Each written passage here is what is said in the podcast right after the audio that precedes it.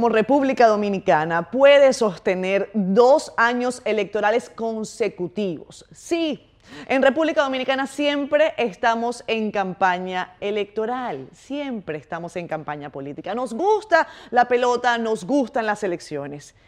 Y hay alguien importante a quien a mí me, ha gustado traer este programa, arrancando 2020. Yo tengo que ser honesta, es el primer programa que se graba este año. Como saben, yo estaba en el afán de la maternidad. Sigo en eso, pero aquí vamos. César Dargán, vicepresidente del CONEP, está con nosotros esta noche. Caballero, bienvenido. ¿Cómo estás? ¿Cómo te va? Contento de estar aquí qué contigo. Qué bueno, qué bueno. Mira, gente joven, sangre nueva. Sí, además tú hablaste de, política y de pelota y ojalá no sea de pelota que hablemos, que mi equipo no ha estado muy No, el mío tampoco. Eh, tenemos el mismo equipo yo tú soy y yo. escogidista. Yo también. Ah, ok. Así que ah, eh, arrancamos eh, en sintonía, pero con tristeza. Bueno, bueno, pero eso mejora. No tuvimos el, el mejor año, pero ahí vamos. Esa es la vida. Hay años buenos y años malos. Hay años buenos y años malos. Cuéntame una cosa, César. Em, yo tengo una percepción que yo no sé si tú compartes. Tú eres de estos políticos, porque tú eres político, también estás ahora en el área empresarial, estás como vicepresidente del CONEP, pero has tenido una carrera política interesante. Y tú eres de estos políticos que son eh, muy poco, digo yo, extrovertidos desde el punto de vista de lo malo, me refiero que no son violentos, que tienen un verbo eh, comedido. ¿Es la nueva política esta, César, la que tú practicas? ¿Esa debe ser la nueva política? Mira, Catherine, hace casi tres meses, eh, tres años, tomé una licencia de lo que es la actividad política y definitivamente estoy inmerso completamente en el Consejo Nacional de la Empresa Privada. Pero yo creo que el debate nacional, y no lo vemos solamente en la República Dominicana, sino en todo el mundo, conlleva otro tono. Anteriormente, esos antagonismos a los que estábamos acostumbrados y la violencia y la agresividad, yo creo que no se reflejan realmente en lo que la gente espera. Y lo vemos en los resultados de las elecciones. Entonces, yo creo que la moderación, sobre todo cuando puedes hablar con autoridad de que tus posiciones tienen, se basan en principios y eres coherente, eh, abre más puertas que las que te abriría el constante debate y abajo el que está arriba. Te has dicho la palabra clave, la moderación. Eh, cualquiera pensaría que los más jóvenes deberían ser los menos moderados, pero en República Dominicana estamos viendo muestras importantes de que eso no necesariamente es así. Yo creo que la prudencia eh, impera y, e más en este momento. Y debe, debe ser necesaria ahora más que nunca. Pero, Catherine, nos estamos enfrentando a un proceso eh, como ningún otro en la historia. Además, Nosotros, por primer, nosotros hemos tenido todas las modalidades aquí en los últimos 20 años. Hemos tenido elecciones juntas, separadas, hemos tenido reelección, no reelección. Ahora tendremos elecciones separadas con escasos meses entre una y la otra. Por primera vez en muchos años el presidente actual no va a la reelección, es decir, todos son candidatos eh, nuevos. Eh, una ley o varias leyes que están trazando la pauta de cuál es la normativa que regulará. Entonces tenemos un reto grande por delante eh, y ante ese proceso yo creo que la prudencia y la moderación son fundamentales. Tú arrancaste también diciendo que tienes tres años eh, en el ala empresarial en este caso como vicepresidente del Consejo Nacional de la Empresa Privada, quiero preguntarte, porque el presidente Medina no va al proceso electoral eh, como un actor eh, activo, por decirlo desde algún punto de vista, porque de cualquier manera él tiene eh, su propio candidato, me refiero a Gonzalo Castillo. ¿Cuál fue el rol del CONEP en la decisión de Danilo Medina de no postularse, de no repostularse. ¿Tuvo un rol activo el Consejo Nacional de la Empresa Privada? Yo sé que hubo reuniones en Palacio Nacional, eso se conversó. ¿Se puede decir algo de lo que ocurrió en ese interín, César? ¿Qué pasó? ¿Qué rol jugó el empresariado para que Danilo Medina no fuera al proceso de 2020? Me gusta tu pregunta porque es la primera vez que me la hacen, entonces eh, con la misma prudencia de la que he venido hablando tendré que responderte. el, efectivamente, en los últimos dos años el ambiente político ha estado muy cargado, y no solamente para los actores políticos, sino para todos los actores sociales. En estos procesos el CONEP ha venido jugando un rol. Eh, ha venido jugando un rol, por ejemplo, insistiendo constantemente en que se apruebe la ley de partidos y la ley de régimen electoral, convocando a la Junta Central Electoral, al Tribunal Superior Electoral, a los partidos políticos a que discutamos ampliamente sobre el tema del de, financiamiento de las campañas. Eh, luego eh, tuvimos el año pasado reuniones del Consejo de la Magistratura que eh, renovaron nuestra Suprema Corte de Justicia, nuestro Tribunal Constitucional. Entonces, en todos esos procesos el CONEP sí ha venido jugando un rol. Específicamente con la no repostulación del presidente Danilo Medina, fuimos prudentes, eh, entendíamos que la discusión que se estaba dando en algunos aspectos mediática y en otros aspectos propia de coyunturas internas de los partidos políticos eh, ameritaba esa prudencia. Eh, no había una propuesta formal en el Congreso Nacional de reforma de la Constitución y ante un hecho que no era cierto, nosotros no podíamos fijar una posición. Lo que siempre hemos abogado es por reglas claras, porque se respeten eh, las leyes en la República Dominicana y sobre la base de eso entendemos que el país ha ido avanzando y ha ido madurando y las cosas deben continuar así. Expectativas para no solamente los procesos electorales que se avecinan, César, desde el punto de vista del empresariado, sino también desde el panorama económico. Eh, muchos analistas consideran que las elecciones van a estar eh, en gran medida eh, marcadas por el panorama económico nacional. En República Dominicana no hay una crisis económica, tal y como ha ocurrido en otras, en otros países del mundo, y vamos a hablar de eso porque también sé que has tenido un rol importante desde la perspectiva de las relaciones internacionales.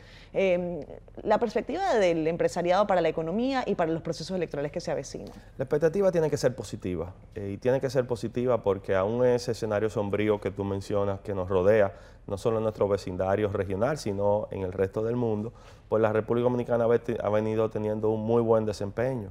El año pasado cerramos con un crecimiento de un 5% cuando nuestra región creció un 2%.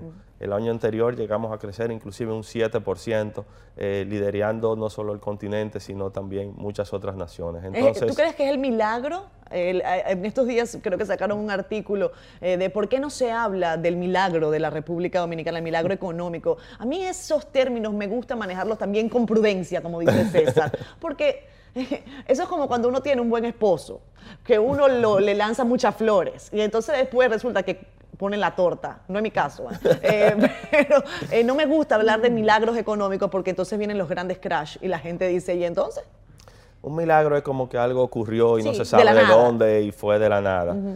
no me atrevería a hablar de un milagro económico, sobre todo cuando se hace esa referencia y vemos naciones como asiáticas como Corea, como Singapur, como Tailandia, eh, y hablamos de un milagro porque en periodos muy cortos de tiempo han podido eh, superar escollos que venían arrastrando. Pero siempre se podría comparar con Chile, por ejemplo, lo que vino ocurriendo. Claro, en el caso de Chile es un caso eh, mucho más largo, ¿no? quizás desde la era de Pinochet se vinieron haciendo una serie de cambios estructurales o se concibieron cambios que llevaron a que Chile fuera establemente, económicamente estable. Eh, al final de esta década y resulta que arrancamos el año con protestas muy fuertes en esa Y terminamos el año anterior también, eh, lo que nunca antes se había visto. Pero eso no puede pasar aquí. República Dominicana es parte de una isla y eso no significa como isla que estamos aislados del resto. O sea que todo lo que pasa afuera tiene un impacto aquí. Ahora bien, a mí me gusta hacer una distinción entre nuestro país y otras coyunturas que se han venido presentando. Mm. Eh, cuando nosotros vemos ciclos políticos y económicos y sociales que confluyen, muchas veces República Dominicana ha estado fuera de esos ciclos. ¿Y a qué me refiero? Bueno, nosotros tuvimos aquí una dictadura de más de tres décadas. En esos momentos, naciones latinoamericanas no tenían dictaduras. Correcto. Cuando en el año 61 salimos de Trujillo y viene un periodo todavía mayor de turbulencia y inestabilidad social, naciones de Latinoamérica no estaban en esa coyuntura. Cuando a partir de la década de los 80 empezamos a estabilizarnos, entonces viste dictaduras en Sudamérica, en Centroamérica, cuando nuestro boom económico avanzaba, había recesión en otras partes y así eh, sucesivamente. República Dominicana no es Chile, pero debe aprender de Chile. Chile ha sido un país eh, vanguardista en la promoción de reformas sociales y de desarrollo económico, de concertación, de pasar de una dictadura a tener 20 años de diferentes partidos que se alternaban. Entonces, hay muchas cosas de las que tenemos que aprender de Chile. Sobre todo, que quizás la aguja económica no iba a la misma velocidad que la aguja social. Y cuando uno ve estallidos como lo que está ocurriendo en Chile, pensemos en la República Dominicana del futuro. Pensemos dónde queremos ir y qué es lo que no queremos que aquí pase. Entonces, para que aquí no pase lo que ha pasado fuera, no hagamos lo que no han hecho allá. Vamos a hablar de un ejemplo concreto de lo que ocurrió en Chile, el caso de las AFP y cómo ese modelo chileno, hay mucha gente dice, se aplica en República Dominicana ya hay un precedente. ¿Qué se puede hacer, eh, César, para no repetir esos errores? El modelo de pensiones en la República Dominicana ha tomado mucho del modelo chileno. De hecho, cuando en el año 2001 la República Dominicana se dota de una nueva ley de seguridad social, eh, es una ley que disrumpe y cambia completamente las reglas que teníamos y toma modelos de lo que había ocurriendo. Ahora bien, también quiero hacer la distinción. Eh, la madurez del sistema de pensiones en la República Dominicana no es la madurez del sistema de pensiones actuales en Chile. eh, el sistema chileno ya viene acumulando desde hace mucho tiempo en los fondos de pensiones y haciendo ajustes. Entonces, ¿cuál es la discusión que se ha planteado? Se ha dicho, bueno, las comisiones que cobran las administradoras de fondos de pensiones son quizás muy altas para eh, lo que realmente esto representa. Y eso no deja de tener razón. Ahora bien, ¿en qué momento ocurren esas reformas? Debe ser lo importante. Mm. En Chile lo que vimos fue que esas reformas quizás no fueron ocurriendo en el tiempo. En la República Dominicana lo que vemos es que hemos tenido una grandísima oportunidad de ajustar el sistema de pensiones, de reducir las comisiones posiblemente, de introducir otras reformas que son igual o más importantes que hablar de pensiones, pero no ha sido posible lograr el consenso de los actores políticos en el Congreso Nacional para que esto sea una medida preventiva y no luego un remedio a una situación que se nos genere. Entonces, eh, no matemos la gallina de los huevos de oro. Yo creo que el sistema de pensiones de la República Dominicana y creo que el sistema de la seguridad social en general, si incluimos también el tema de salud, eh, tienen muchos aportes y han construido una nueva normativa eh, que puede mejorar, pero no necesariamente eh, vamos a desbaratarla para resolver los problemas que queremos evitar. César, este programa se llama Siendo Honestos. Y, estoy, y estoy siéndolo. Sí, y estás siendo honesto, me, parece bien, me parece extraordinario. Después te voy a poner una prueba que va a ser un poquito más difícil que hablar de eso. Aunque la gente vota en este programa de si considera que eres honesto o no, con el honestómetro, que es un, sistema bien chévere con el que eh, interactuamos con la audiencia. Dime algo, en diciembre, eh, porque veo que estás muy actualizado con todo lo que pasa. A mí me costó un poquito más. Yo tuve que leer mucha prensa antes de venir hoy porque con un bebé es muy difícil. Pero tú estabas de vacaciones. Sí. ¿Cómo te fue? Súper bien, quizás por eso partiste el, el 31? ¿Cómo es un 31 de diciembre? Mira, tengo la tradición ya hace algunos años de irme con mi familia, o sea, mi esposa y mis dos hijos, mi familia más cercana. Cuando empezamos a hacerlo fue un poco triste porque de ambos lados somos muy cercanos a nuestra familia. Entonces, en una fecha como el 31 de diciembre, solamente cuatro personas en una mesa no es lo mismo. Y más cuando los horarios no coinciden. Y tú estás calculando cuándo aquí es las 12 y cuándo es allá.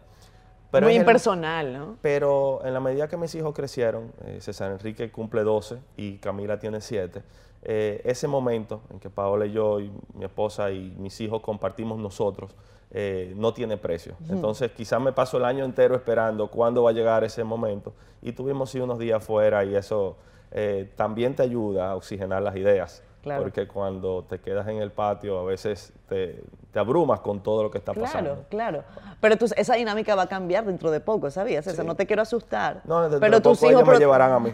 Tú, es para que te lleven. Eso, eso es importante. Te lo digo porque los hijos se van. Sí. Eh, uno hace todo análisis, el mío acaba de nacer, pero yo ya pienso que el día que se vaya, eh, el tuyo ya... Por eso, mientras están con nosotros, tenemos que esforzarnos para que sea lo mejor posible. Eh, en el caso de, sabes que yo tuve un, cómplice para hacer este programa. Ah, no sabía. Me lo estaba preguntando, pero... Sí. Porque este programa a mí me gusta mucho el formato. De hecho, desde que tú arrancaste a mí me encanta el formato y con todo el que ha pasado por aquí, pero lo más lejos que yo tenía era que tú me ibas a invitar. Claro. Y tú y yo ya no conocemos hace un tiempo, así que cuando me escribiste me sorprendió, pero me encantó. No, yo dije, este programa necesita em, perspectivas nuevas, me gustaría traer a varios empresarios, tú me vas a ayudar mm. en eso, así como yo tuve un, un cómplice para traerte, eh, tú vas a ser mi cómplice para que venga, por ejemplo, para acá el, señor eh, Felipe Vicini, el señor Fran Rainieri, ¿a quién más tú crees que deberíamos traer? Aunque el empresariado se está renovando. ¿Verdad? Sí, hemos visto eh, cambios generacionales en las empresas y yo creo que eso es buen síntoma. Pero, pero sí, me encantaría ser tu cómplice en eso. ¿Vas a ser mi cómplice? Sí, sí. Qué bueno. Eh, pero la política sigue estando en tus planes, ¿cierto, César? ¿En algún momento vas, Yo creo que a, todos, volver? De una forma u otra eh, nos vinculamos con la política y, y, sí, eventualmente. ¿Eventualmente o hay propuesta? No hay propuesta. No hay propuesta. No hay propuesta. No. Yo estoy concentrado en, el reto que tengo por delante, en la confianza que han depositado en mí eh, un grupo de personas que merecen todo mi respeto y precisamente respetando esa confianza creo que ahora debo eh, dedicarme solo a eso. Dedicarte solo a eso. Pero estuviste en el Partido Reformista Social Cristiano, un partido que ha sufrido eh, grandes transformaciones. Pasó de ser un partido de masas a, un partido que, no ha sacado en las últimas elecciones buenos resultados, muy malos resultados, y que ahora entonces va aliado a un partido que todavía está como en veremos. Cuéntame desde tu perspectiva, ¿qué ha pasado con el Partido Reformista? Eh, tu experiencia personal. Yo quisiera ser honesto y no referirme directo al Partido Reformista, aunque quizás con lo que te comentaré lo haga. Los partidos reformistas, los partidos en la República Dominicana se han desconectado de la realidad.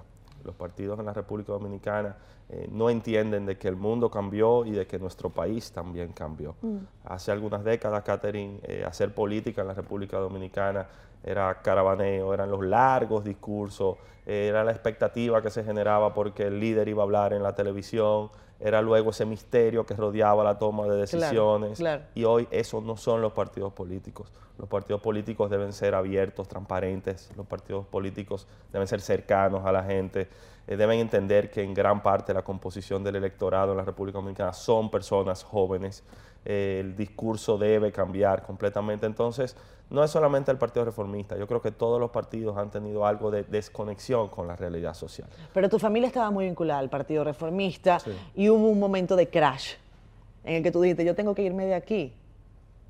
Sí, ese momento, o fueron varios momentos, porque yo siempre soñé que las cosas podían cambiar y de hecho, aunque tenía una tradición familiar, mm. eh, tuve una vinculación muy personal. Por eso yo digo que me, estuve en el Partido Reformista por tradición, pero también por convicción.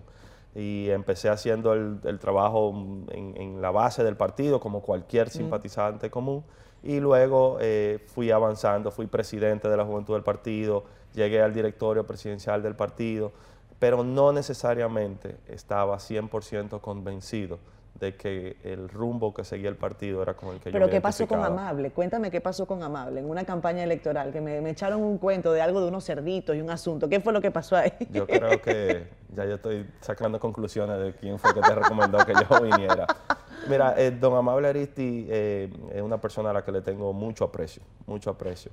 Eh, lamentablemente nunca coincidí con él políticamente. Mm. de hecho, cuando él era, fue electo el candidato del partido, yo estaba con Eduardo Estrella. Sí. Eh, aún así, eh, don Eduardo tomó una decisión de irse del partido y yo permanecí, era presidente de la juventud en ese momento. Eh, muchas cosas no me identificaban a mí con su estilo. Esas formas de hacer campaña de, de Absolutamente, no me identificaban, pero yo entendía de que un proceso electoral pasaba, mm. de que estábamos apenas, eso era marzo más o menos del año 2008, entendía que ya, que el, que el proceso pasaba en dos meses y que la vida continuaba. Pero no, eh, Catherine, definitivamente no, no me identifiqué con lo que encarnó en ese momento la campaña del Partido Reformista y tomé la decisión conjuntamente con otro grupo eh, importante de, decirme voy. De decirme voy. Esas son las eh, antiguas formas de hacer política, pero antiguas que a veces eh, están, o sea, no digo vigentes, pero uno las ve, porque bueno, el tema de la vigencia debería ser algo que es, si algo está vigente, es algo que, que pertenece, que es del momento, que la gente lo acepta, que la gente lo quiere.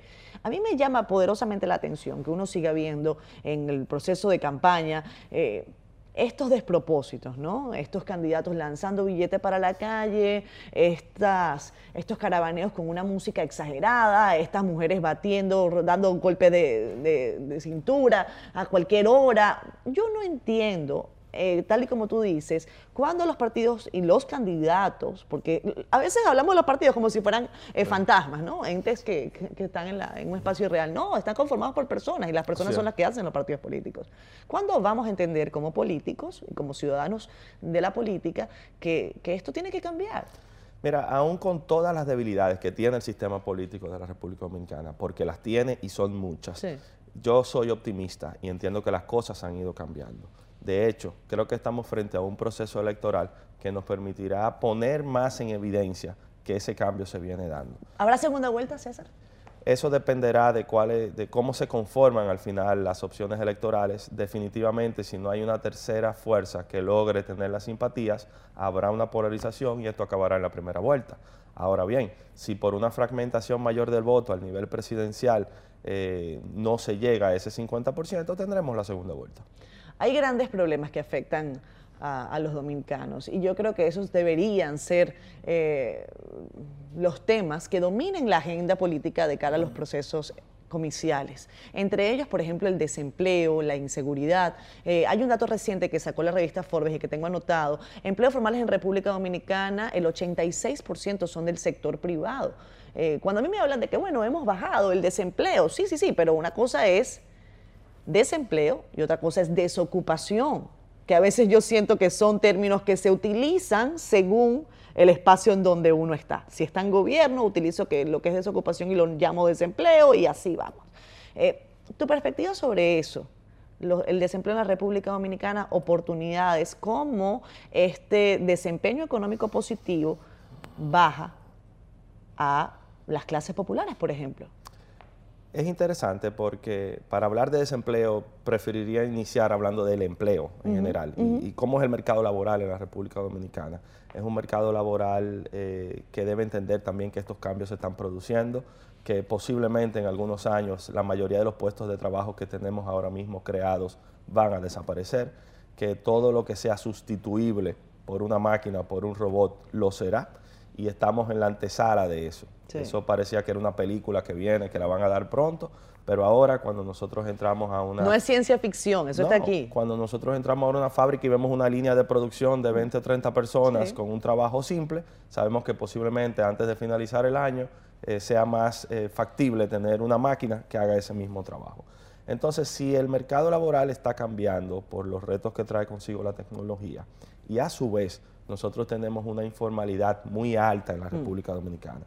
El Banco Central habla de un 58% de informalidad en el mercado laboral en la República. Dominicana. Entonces, cuando me hablas del desempleo, yo te digo, tendríamos que ver qué podemos nosotros hacer para evitar tener mayor desempleo porque se pierdan por los cambios que se están dando y al mismo tiempo ir reduciendo esa informalidad. ¿Tú recuerdas cuál fue tu primer trabajo? Sí, yo trabajé como auxiliar 4 en la división de contabilidad del Centro de Venta de Materiales Agropecuarios del Ministerio de Agricultura. Mi madre. un cargo muy largo, seguramente eh, inversamente proporcional al salario. 2.400 pesos brutos y neto me salían 2.279 en el año 1998. Y con eso llegaba... Y no me olvido de eso porque con eso ahorré, me compré una computadora, después el inicial de un carro. o sea, te daba, entonces daba el dinero. bueno, es que yo no gastabas nada. Yo era soltero, básicamente mi educación estaba cubierta, no tenía gastos adicionales, entonces era, era básicamente... ¿Y quién te dio esa oportunidad de ese primer empleo? Mira, yo me gradué de la universidad en el 95 y quería empezar a trabajar en mi primer semestre. Eh, mis padres me dijeron que no, que mi prioridad era estudiar. Mm. Por eso, mientras la mayoría de mis amigos estudiaban en la tarde, yo estudiaba en la mañana. Mm.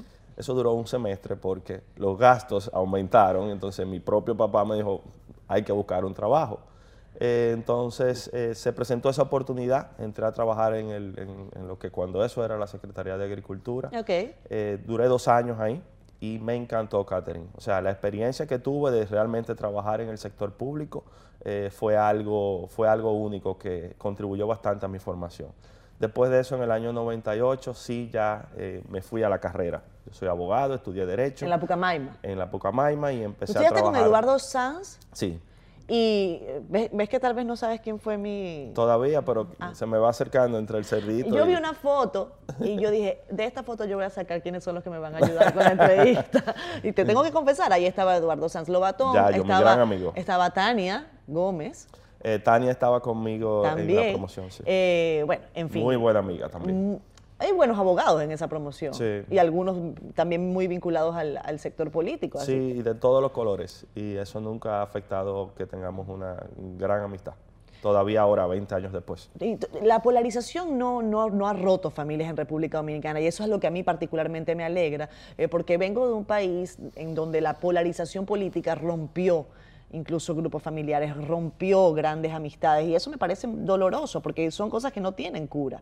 Y, ojalá República Dominicana nunca eh, tenga que pasar, transitar por un camino como este. Pero tuvimos momentos difíciles. Eh, hace algunos años un reformista y un PRDista compartir en una actividad social no era algo agradable. Mm. Eh, para hablarte de esos dos partidos, luego el, el PLD también avanza y se han ido superando algunas de esas tensiones políticas pero eh, la República Dominicana también, también lo tuvo. Claro. Hay, un candidato muy polémico que es el señor Ramfis Trujillo. Todavía la Junta no lo aprueba, pero está corriendo. Él está haciendo su campaña y hasta se disfrazó de Santa Claus en, Navidad. Eh, eso, eso podría ser interesante desde la perspectiva de cómo un actor de esta, con esta tradición familiar eh, se inserta en el panorama y, las cosas, las reglas del juego empiezan también a cambiar y empiezan a subirse los tonos del debate porque hay todavía mucha herida. Eh, el, señor Rafi Trujillo vino a este programa y, yo le decía que por qué no pedir perdón y él decía, no, porque es que yo no, no fui yo el que, el que hizo eso, no tengo que pedir, perdón yo por lo que hizo mi abuelo. ¿Tú crees que hay posibilidad de que un outsider entre en el sistema eh, político y logre ganar alguna elección? No estoy hablando del señor Ramfi, estoy hablando de, cualquier otro que esté fuera de los partidos tradicionales. ¿Qué perspectiva tiene sobre eso, César? Ojalá. Eh, pero que también tengamos claro que el costo del remedio puede salir más caro que la enfermedad. Eh, no, no, tendría ningún problema que alguien no vinculado a los partidos políticos eh, se presente en el escenario. Ahora bien, ¿sobre la base de qué? Porque en principio, cuando alguien representa a un partido, ese partido tiene propuestas, tiene principios, tiene una trayectoria y tú debes saber qué es lo que representa. Cuando tú irrumpes con propuestas populistas, eh, que simplemente quieren decir lo que los oídos quieren escuchar, entonces eso puede ser peligroso. Y lamentablemente, y ahí me solidarizo 100% contigo, lo vivió tu país. Así es. Eh, cuando hay momentos de crisis, cuando hay momentos de, duda, cuando hay momentos de presión social y aparece un Mesías que tiene la varita mágica para resolver todos los problemas, eso es dulce, eso es música para los oídos. Entonces, eso es lo que tenemos que evitar en la República Dominicana.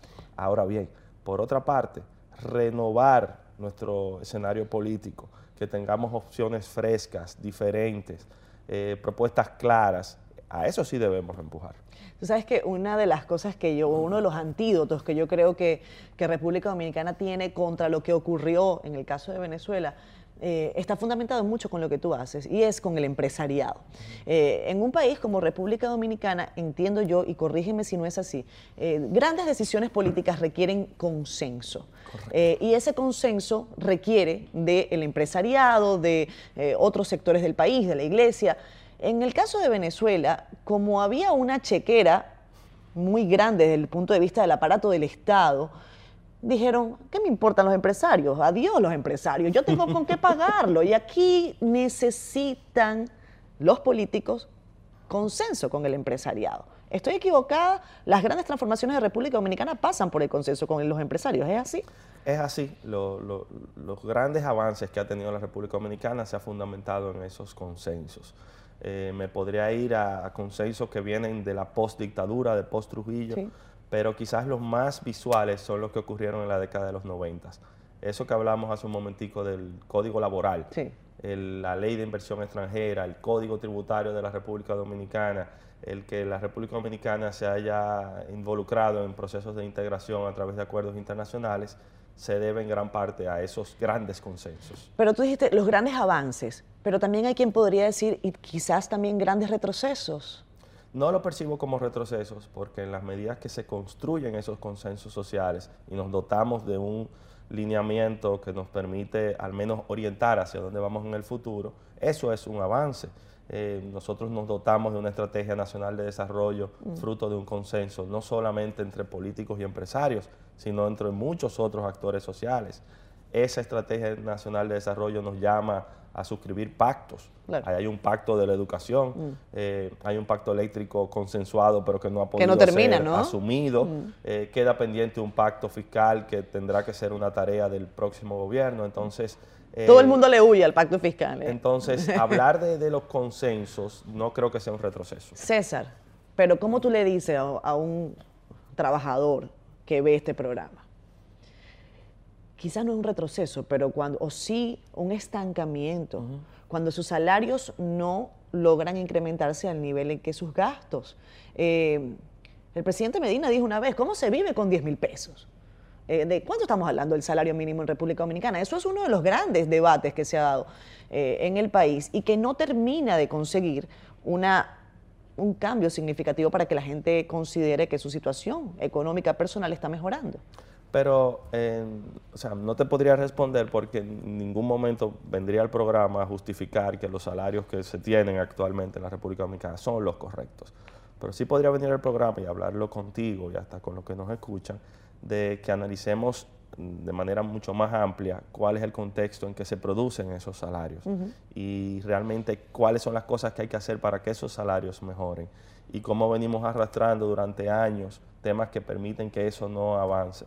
Entonces, el, el, hecho de que los trabajadores tengan mejores salarios, y no solo salarios, mejores condiciones en sentido general, que en sus puestos de trabajo tengan seguridad, que eh, su salud, su educación, todo esté eh, como debe estar, es una prioridad de todos. Entonces, trabajar por mejorar eso es una tarea pendiente. Es una tarea pendiente no solamente del empresariado y por eso es bueno que hayas hecho la reflexión, eh, porque mucha gente piensa, mi salario está, está, estancado porque mi patrono no lo quiere subir y no hay una serie de análisis que no necesariamente están vinculados a esa decisión. Yo como productora de este programa, quiero pagarle a, la gente que trabaja conmigo muchísimo más. Imagínate es venir aquí. Es más, yo quiero ganar yo muchísimo más, pero no necesariamente. Lo, lo incómodo que es para ti llegar y, encontrar a tu equipo que no está ya en el ánimo que tiene que tener, que viene arrastrando No, esta gente llega siempre muy contenta. O sea, uno lo que quiere es que la cosa siempre sea mejor para todo, para todo el mundo. Esta gente siempre llega muy contenta. Me di cuenta esta mañana, esta noche, perdón. César, cuéntame una cosa. Eh, yo pienso que la vida se compone de, momentos tristes, momentos muy, muy alegres. Y en, el, en, tu perspectiva personal, tú has hablado de tus hijos con mucha alegría. Eh, y con, con, esa, con esa buena vibra eh, que compone a la gente que quiere mucho a su familia. ¿Tú eres un hombre de familia? ¿Te consideras así? Sí. en este caso, háblame de tu abuelo, porque sé que fue una pieza fundamental también de tu vida, que su partida te, te produjo mucha tristeza. ¿Estabas en Francia en ese momento? Sí, Hiciste bien tu tarea, Catherine. ¿eh? Ah. yo, yo soy del lado materno, el nieto mayor. Y como nieto mayor, pues también tuve el privilegio de tener todo el cariño y la atención de, mis abuelos. Eh, y precisamente estando yo haciendo mi maestría en, Francia, eh, yo dije que yo no venía. Una maestría dura un año y dije, no, yo me quedo el año entero por Europa, no vengo en Navidades ni nada.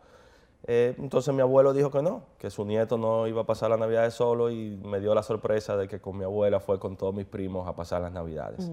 Venía ya deteriorado un poco de salud, pero no me imaginé que al poco tiempo eh, ya iba a fallecer y sí definitivamente fue un momento muy triste en mi vida. Em, César Espaillat, eh, si pudieras decirnos desde tu perspectiva de nieto, eh, ¿Cuál fue la lección más importante que quizás él, te dio y con la que tú caminas eh, diariamente? Yo siento que los abuelos son fundamentales eh, para nosotros, los que tenemos la, virtud, la, gracia de tener abuelos. Yo tuve bisabuela. Y, me encantó tener bisabuela. En el caso, en el caso de tu abuelo César, ¿qué fue lo que, lo, que, lo que te marcó y lo que te acompaña diariamente de él? Mira, mi abuelo fue un soñador, fue una persona trabajadora y fue una persona que eh, le dio sentido a la palabra lealtad. Eh, cuando te digo soñador, él era ingeniero, yo soy abogado. Eh, pero en aquel momento, hace cuatro, 40 años aquí en la República Dominicana, pensar en grandes torres y mi abuelo como, como constructor, pues impulsó proyectos que para el momento no eran quizás lo que estaban en el, en el radar, eh, obras de desarrollo de infraestructura y también obras de desarrollo fuera de la República Dominicana en el sector construcción. Entonces, yendo más allá y soñando y, hasta el último de sus días, siempre pensaba en cosas que uno no se imaginaba en el momento. Y yo creo que en gran parte uno tiene que a veces pensar fuera de la caja y pensar eh, cosas casi imposibles y tratar de lograrlas. Cuando hablo de trabajador, igual, o sea, eh, vengo de una familia que eh, lo que ha podido tener lo ha tenido sobre la base del, trabajo, tanto mi familia materna como mi, familia paterna.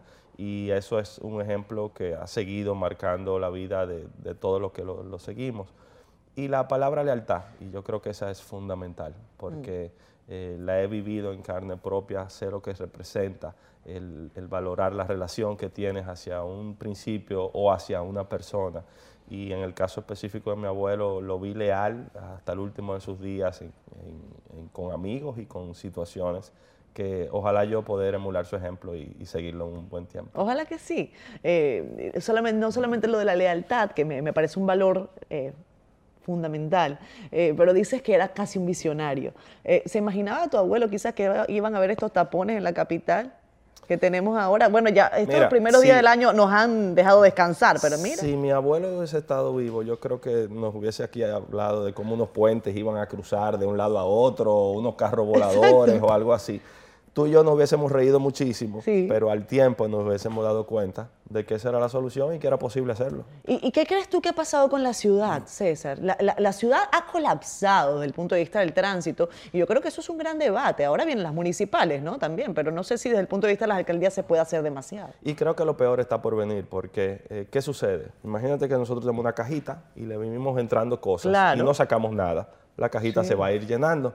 Entonces nosotros tenemos un parque vehicular. ¿Cuántos vehículos fue que vendió la, eh, en la, se vendieron en la feria eh, de un banco muy importante? La feria del Banco Popular, me parece, que fue el, dato que yo tengo con más certeza. Fue una barbaridad, o sea, buenísimo para ellos. Entonces tenemos un parque vehicular que sigue creciendo, eh, no hay una salida de esos vehículos, hay limitaciones con a, qué vehículos se importan, de cuántos años y todo pero mientras tanto seguimos llenándonos. ¿Será que nos vamos en bicicleta? Entonces, ojalá, ojalá. ¿Tú sales en bicicleta las mañanas, César? No, no, tengo bicicleta, eh, hago ejercicio, sí, eh, no tengo bicicleta, pero me encantaría. Aquí hay que arreglar además muchas cosas, incluyendo las aceras y las calles y todo.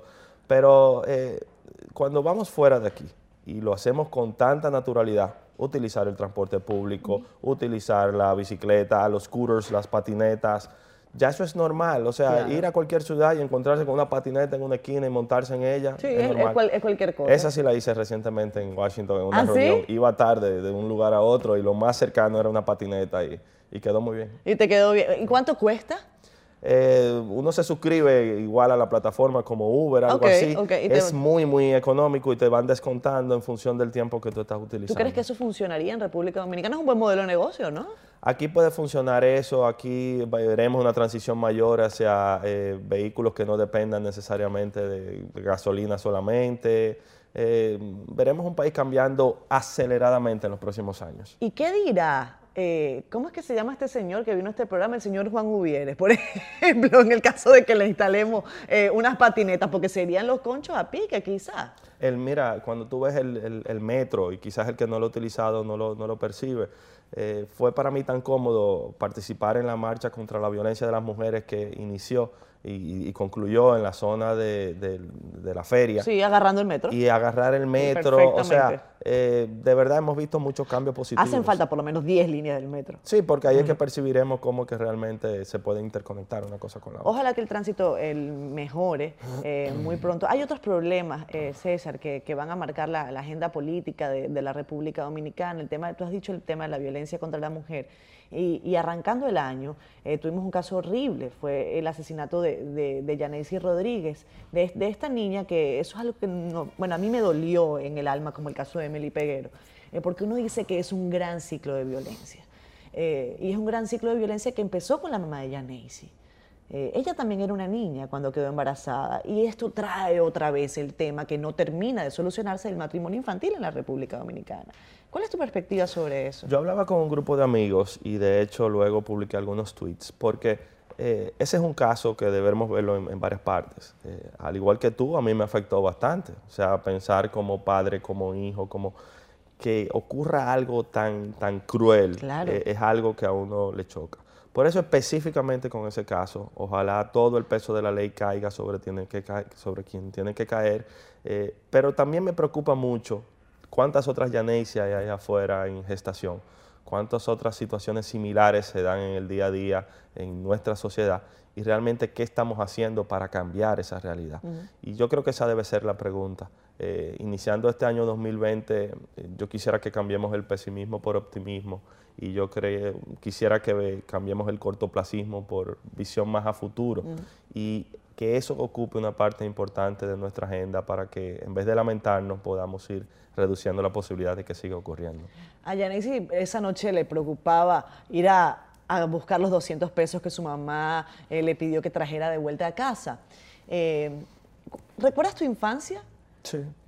¿Qué te preocupaba cuando eras niño? La tarea, el, si me iban a poner un castigo por hacer algo. Recuerdo mucho mi infancia, yo vivía en, bueno, en la México, eh, México con Tiradentes, casi. Tenía muchos amigos que todavía son mis hermanos. Los de la México. Los de la México, que son todavía mis hermanos desde... Es un grupete grande, ¿no? No, somos pocos, somos Ah. seis, siete. Eh, entonces nosotros en aquella época era muy diferente y brincábamos de un techo a otro, jugábamos mucha pelota eh, y así fueron mi- mis primeros años. Los tengo fresquecitos. La bicicleta que no monto ahora sí la monté mucho en eso. Me caí, me ¿Tú rompí. ¿Sabes que yo no sé manejar bicicleta? Eh, Yo, tenemos- tengo que, yo no sé manejar bicicleta. Ahora en el 2020 vamos a trabajar en ese tema. Sí. porque- sí, yo ¿Tú me vas a enseñar? Bueno, yo Primer trato. reto de siendo honestos este año. César Dargán va a enseñar a Catherine a manejar bicicleta. Yo no sé manejar bicicleta. Y es un reto importante porque te están esperando en la casa, así que... Sí, señor. el- el- pero, pero sí, me, me- tengo, guardo muchos buenos recuerdos de esa infancia. Dime algo, César. Em, ¿Tú ya sabes por quién vas a votar? Mm, Yo estoy seguro que voy a votar. Pero no sabes por quién. No, todavía no. De hecho, el... No te voy a decir que me le digas, ¿eh? No, no, no, no importa. El Yo voto es secreto. Te lo diría si quieres antes de que eso pase, lo podemos hablar de nuevo, pero... Pero no en, no en televisión. Pero la- la- esa boleta que vamos a tener los dominicanos frente a nosotros, con la cantidad de opciones que vamos a tener, no es algo fácil la decisión que tenemos, pero nada. todos debemos votar y todos debemos tratar de votar con conciencia para que sea la mejor decisión que se tome. Hay otra cosa que no es fácil y, y quiero que me ayudes a, a entender la, la dinámica de esto. Eh, en República Dominicana yo he visto eh, un fenómeno. Políticos eh, prestados al empresariado y empresarios prestados a la política. Esos roles que van y vienen y cómo a veces se desdibuja un poco el panorama. ¿Podemos hablar de eso al regreso de ¿Cuándo? comerciales? Hablemos, por ejemplo, de casos positivos. Hablemos del caso de Creso, por ejemplo. Me interesaría que habláramos de eso porque viéndolo desde la perspectiva de cosas positivas, arrancando 2020 me parece justo, por lo menos. Ahora también que nuestras reinas del Caribe han tenido un excelente desempeño porque nos vamos para Tokio. Eso sí fue ¿Verdad? un motivo de celebración. César, políticos prestados al empresariado y empresarios prestados a la política. Eso se ha visto en los últimos años. Tu perspectiva al respecto y casos de éxito. Vamos a hablar del caso de Creso. Eh, ¿Cómo ese enlace entre la empresa privada y el Estado puede dar excelentes frutos? Yo creo que sí, sobre todo en el caso de Creso que se identificó una necesidad. O sea, el, mira, lo vimos ahora con las Reinas del Caribe. Correcto. Hay temas que nos unen y el deporte es uno de ellos. Nosotros decíamos, bueno, un país que es famoso por el béisbol y no estábamos ni remotamente en los primeros lugares del ranking mundial. Muchos jugadores en grandes ligas, pero no participábamos en los eventos. El potencial que tenemos en judo, en taekwondo, en atletismo. Entonces, el hecho de que un grupo de empresarios dominicanos se haya eh, preocupado, se haya dedicado a apoyar el deporte y reconocer de que eso no es algo solamente empresarial, sino de que tiene que hacerlo conjuntamente con las autoridades. Yo creo que ese es un buen caso de que eh, las cosas pueden funcionar. Las cosas pueden funcionar, claro, cuando hay voluntad, cuando hay eh, intereses en común, eh, pero a veces yo siento que hay cosas que son menos gratas, ¿no? Eh, algunos políticos que, que tú dices, ¿cómo esta gente que no tenía ni un peso de repente tiene esta gran empresa y entonces de repente dice no pagan impuestos? O bueno, yo que soy un pequeño empresario, me cuesta muchísimo sacar esta empresa adelante y de repente este tipo que se lanzó a regidor o alguna cosa, o que es del partido tal, o que es un compañerito o un amigo, resulta que entonces la empresa sale para adelante de la nada. Eso causa ruido eh, en el sector y me imagino que ustedes lo conversan también. Eso causa ruido en el país. O sea, ese tipo de cosas son las que han afectado a la política en la República Dominicana, porque no son la mayoría. Eh, yo he estado activamente en política, Catherine. Yo he estado en el gobierno por casi 10 años. Yo he estado fuera del gobierno.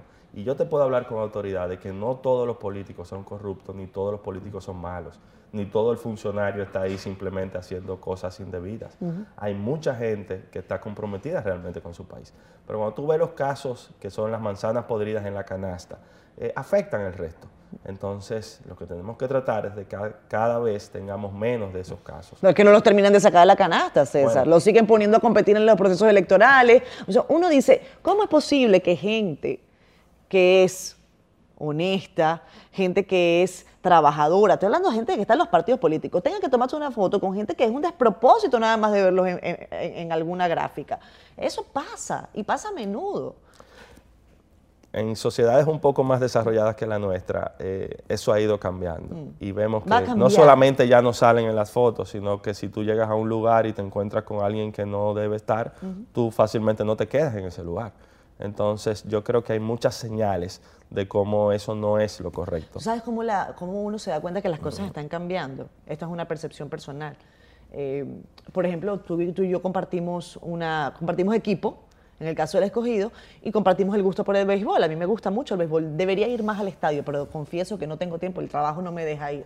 Eh, aquí hubo un incidente importante en un, en un estadio, hubo una, eh, una gran ovación desde el punto de vista negativo, una- un gran boo para una persona, un político, eh, presidente de la Cámara de Diputados, que llegó allí, alguien le dijo algo, ahí hubo, independientemente de si estuvo bien o mal, la forma en la que se hizo, la gente está reaccionando, la gente está diciendo, no estoy de acuerdo contigo, y eso es parte de la democracia, pienso yo que eso es parte del juego democrático, siempre y cuando no haya violencia, ¿no? Eso es lo que debe ocurrir, o sea, eh, siempre y cuando se respete, se, se tenga dentro del cumplimiento de la ley, o sea, las personas se pueden expresar, las personas se pueden expresar y eso es normal.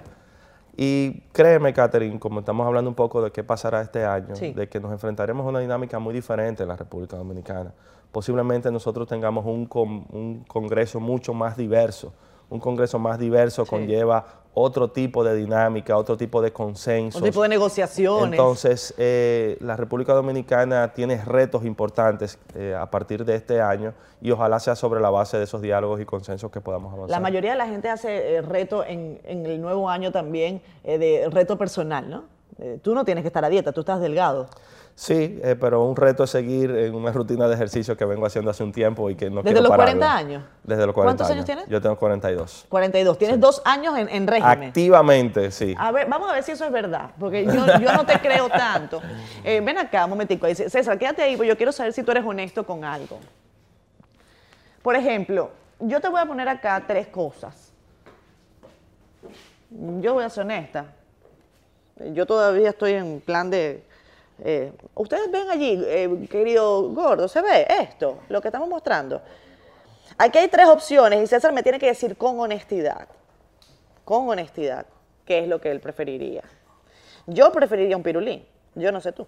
Yo prefiero un pirulín también. ¿No estás viendo? Yo prefiero un pirulín. Y después del pirulín quizá el guineo y al final eh, ya es muy saludable un domingo en la noche. Domingo a las 11 de la noche, normalmente, ¿qué estarías comiendo? Yo pirulín con una película. Es muy posible que el pirulín también. Viendo, siendo honestos. Viendo siendo honestos. Y además, de siendo honestos, ¿qué estás viendo en Netflix, por ejemplo? Vi la de los papas ahora, vi The te Irishman. gustó? Me encantó la de los papas. Muy me buena, encantó. ¿verdad? Uno le agarra un poquito de cariño a- al Papa Francisco. A ambos, a ambos, porque esa Sí, dinámica de también. ellos y eso que no es eh, fiel a la realidad, Sí. pero, pero yo creo que, que es bien interesante. Después recuerdo lo, lo que ha dicho de Venezuela y se me quita el cariño. Nos vamos. Chao. Gracias, César. Bye. Gracias. Nos vemos el domingo.